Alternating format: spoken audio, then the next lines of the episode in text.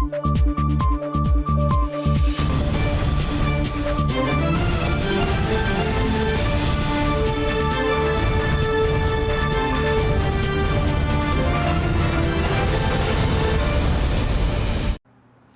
键时刻带您迅速掌握潮流趋势，欢迎您收看《财经趋势四点零》，我是赵廷玉。首先带您看到，二零二二台湾创新技术博览会呢，十三号即将登场，以虚实整合方式举办。今年呢，特别增设了半导体专区，邀请台积电、联发科等代表性大厂在现场举行洽商会，期待呢创造一年五百亿新台币的商机。跑起来不卡也不喘，因为官兵穿戴的野战型外骨骼有如台版钢铁人，由中科院自主研发，协助官兵在战场搬运炮弹、救助伤兵时的体力负荷，提升作战效率。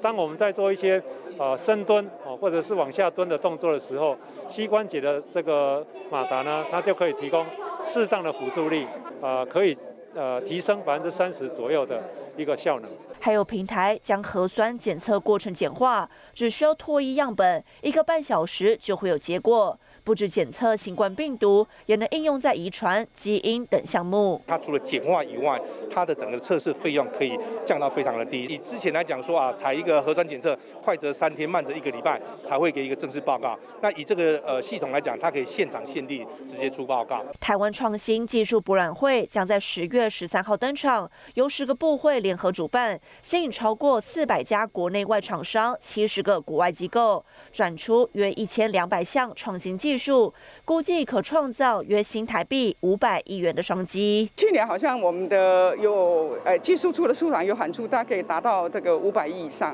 那我想我们今年也希望在这个目标能够往上再发展更多。经济部今年也特别增设半导体专区，首次邀请台积电、联发科、日月光等代表性大厂，希望带动更多商机。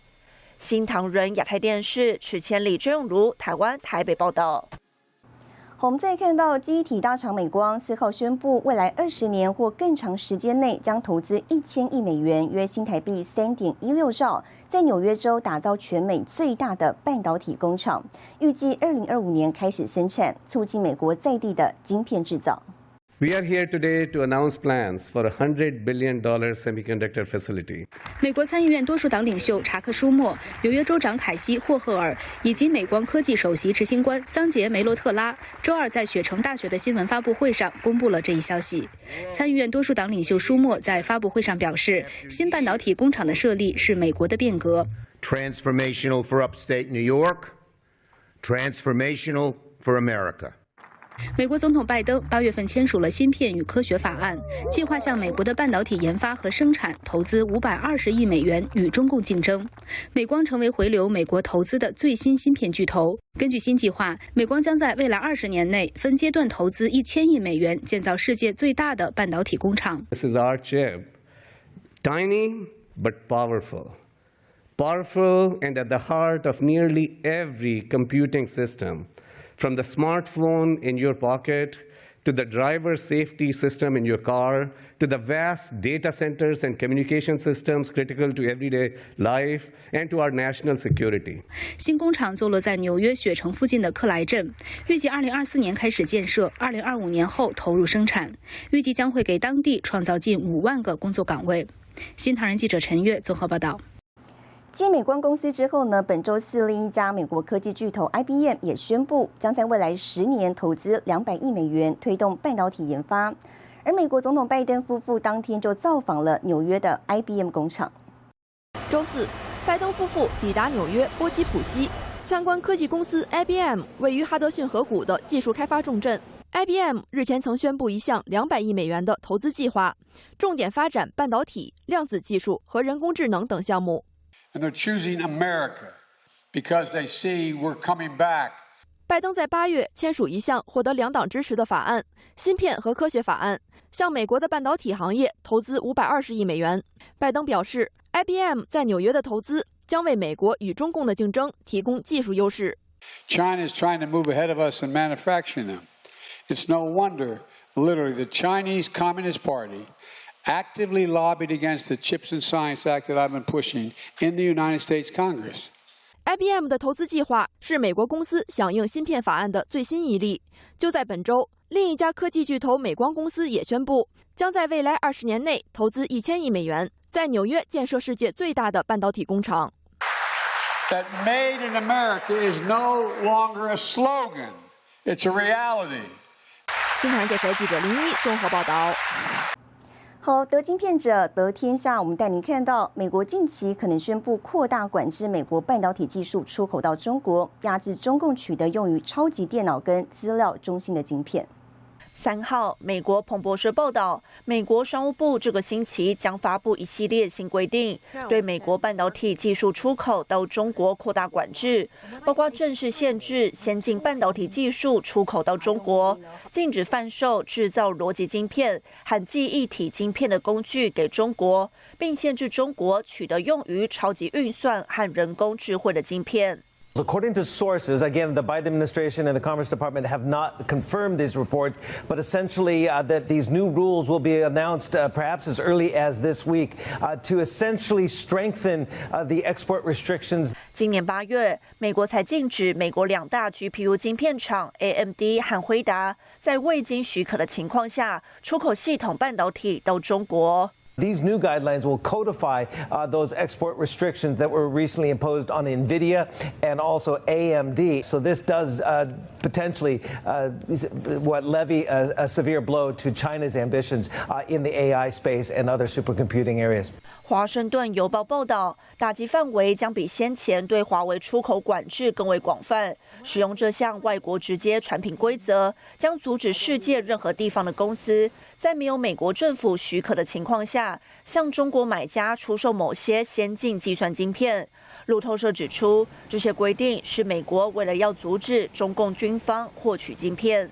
新唐人亚太电视张启林综合报道。好，那么在美中阵营壁垒逐渐分明的大格局下，再加上中共严格的清零限制，我们带你来注意到苹果的动向。苹果目前呢是逐渐将部分生产转移到印度。继苹果启动在印度生产 iPhone 十四之后呢，传出 AirPods 跟 Beats 耳机产品也将部分转移到印度，而红海就正着手进行生产转移准备。苹果供应商和硕高层穿上印度传统服饰，在揭牌仪式上向当地官员致赠礼物，宣告在印度清奈的新厂正式启用。在美洲贸易升温与中共清零政策下，苹果逐渐将生产转移到印度。传出四到八月，印度至 iPhone 出口额超过十亿美元，今年度有望翻倍。It looks like Apple is considering expanding its supply chain and looking beyond China. and maybe looking at India as a key growth driver. Look, this dependence on China is something that the world is shifting away from, and India and Make in India seem like an ideal destination for a lot of tech companies. 现在也传出 AirPods 跟 Beats 耳机产品将部分转移到印度，而中国立讯在中印关系紧张下传出并不在印度制造版图名单中。台湾红海则着手进行生产转移准备。供应链业者指出，红海仍是苹果供应链在印度制造布局的关键要角。Apple could be moving more production to India. Japan's Nikkei newspaper says the tech giant has asked suppliers to start making some AirPods and Beats headphones in the country. Foxconn reportedly hopes to make both products there in due course. 摩根大通分析师预期，苹果将从今年底开始，将约百分之五的 iPhone 十四产量转移到印度，并认为到二零二五年，包括 Mac、iPad 等产品约有百分之二十五将在中国以外生产，远高于目前的百分之五。新唐人亚太电视主持人李兆廷玉整理报道。好，带您看到这一周的财经趋势短波。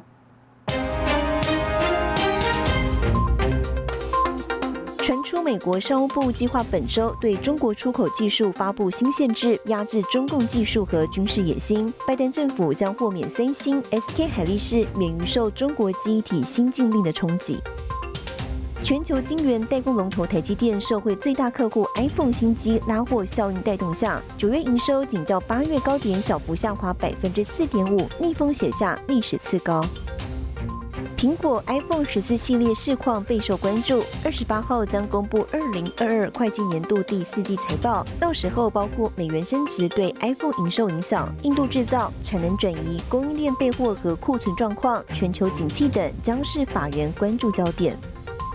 台湾经济部统计处发布统计显示，今年前七月半导体产值为新台币二点零四兆元，相较去年同期成长百分之三十二点二，预估今年全年产值将创新高。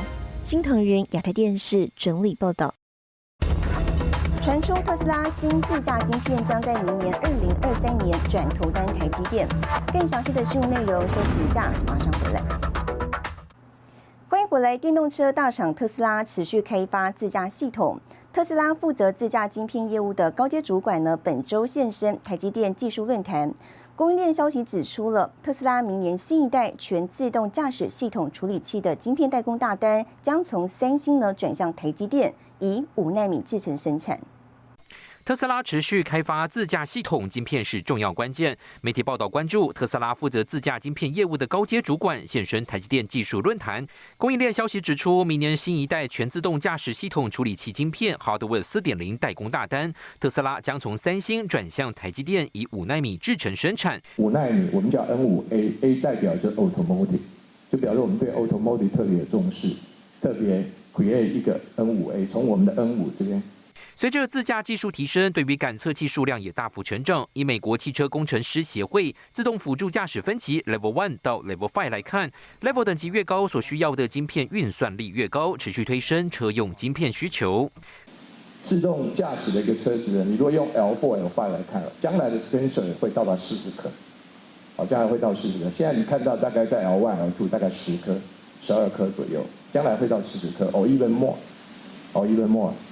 尽管车用目前占台积电营收比重只有个位数，但未来成长动能强劲。台积电内部预估，二零三零年车用 IC 市场商机将达到一千三百五十亿美元，市场规模可能比手机更庞大。新唐人的电视胡宗汉、张元婷综合报道。红海科技日即将在十八号正式登场，今年预告以电动车为主要核心。六号，红海宣布在美国俄亥俄州厂房增加新客户，将协助新创车厂打造原型车。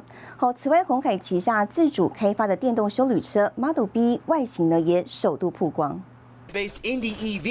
号称售价不到五万美元，搭载高效能运算，整车同时能玩起游戏。电动车新创 Indy EV 六号宣布签署合作备忘录，正式找上红海鄂州厂团队协助打造原型车辆。Foxconn has an agreement to build the Indy One prototype. It's a five-passenger vehicle. It could become the fourth vehicle manufactured at the Lordstown plant. The fact that we're creating the future because this is the future of transportation. 红海五月份完成 Lordstown 俄亥俄州厂房收购，除了电动皮卡产线进入量产，异影车明年第一季展开生产作业。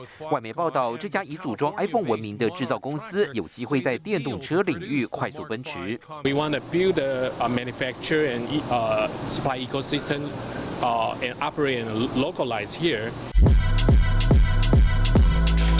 除了日前曝光的 Model B 皮卡车预告，红海六号又在无预警试出 Model B 修旅车三十秒预告片，划入主流的跨界修旅车集聚。在 MIH 共用平台架构下，预期将有不错的动力和续航力表现，细节也将在红海科技日十月十八号正式揭晓。红海董事长刘安伟规划三加三新事业蓝图，今年科技日主视觉预告将以电动车产业为核心，进一步延伸低轨卫星、自动驾驶、车用软体以及半导体应用展示，成为业界重要指标。新大电视沈维彤，台湾台北综合报道。在近零碳排趋势下，台湾积极发展再生能源。经济部长王美花表示，在二零二五年底前要达到三大目标，好，包括净增加供给容量、设置再生能源储能设施。那么这将带动电动车发展，产值上看六千亿元。打造更多的低碳电力、零碳电力，是我们非常重要的目标。全球各国推动二零五零净零碳排，台湾跟上脚步，积极发展再生能源。经济部长王美花表示，在二零二五年底前达成三大目标，包括净增加供给容量超过三千 mega 瓦，设置再生能源储能容量达一千五百 mega 瓦，以及设置太阳光电和离岸风电分别达二十 g 高瓦和五点六 g 高瓦。台湾是出口导向的经济，也是全球供应链重要的一环，甚至未来欧盟还有其他国家都会有碳边境的机制，所以绿色的供应的需求是非常大。再生能源的推动有助于台湾电动车产业发展。王美花表示，经济部已经促成车辆中心与美国 Optimo 集团技术合作，创立优车智能公司，目标抢占未来美国智慧电动校车市场。可以参与车用电脑、车用控制以外，那电动车对呃晶片的大量需求，也让台湾 IC 设计在智慧座舱、自驾等等领域呢有切入的利基。我们估计到一百一十四年的时候，我们的车电产业就可以成长到六千亿。另外，面对地缘政治的风险升温，王美花指出，世界需要一个安全的供应链，从支援全球车用晶片产能到协助各国推动半导体产业，台湾已经向世界证明是值得信赖的合作伙伴。新唐人亚太电视王冠宁、张麒麟综合报道。接下来带你浏览这一周的重要财经数据。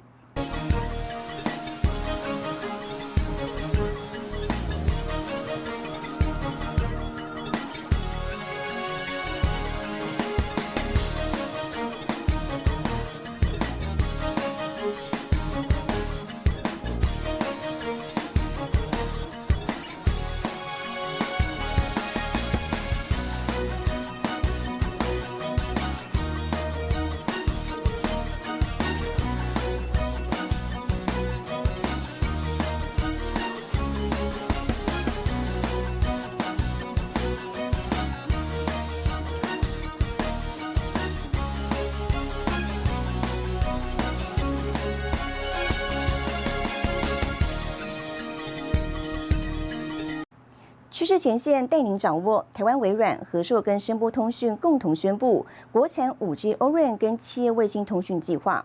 和硕透露呢，这一次是将五 G 连上中轨道卫星，下一步呢就将推出低轨道卫星的解决方案。预计全球首台五 G 企业移动专网系统将在明年商转。你的嘉宾。台湾微软、和硕及声波通讯共同宣布全球首台移动式五 G O-RAN 专网系统，整合五 G O-RAN 基站串接卫星通讯，更是台湾本土自主开发产品登上世界卫星通讯大会。和硕更透露，下一步还有更大惊喜。卫星通讯，这是未来绝对要走的一条路，也是最后一里路。今天我们提供的是中轨道的卫星通讯。下一波就是低轨道了，我想各位都很清楚低轨道卫星的威力。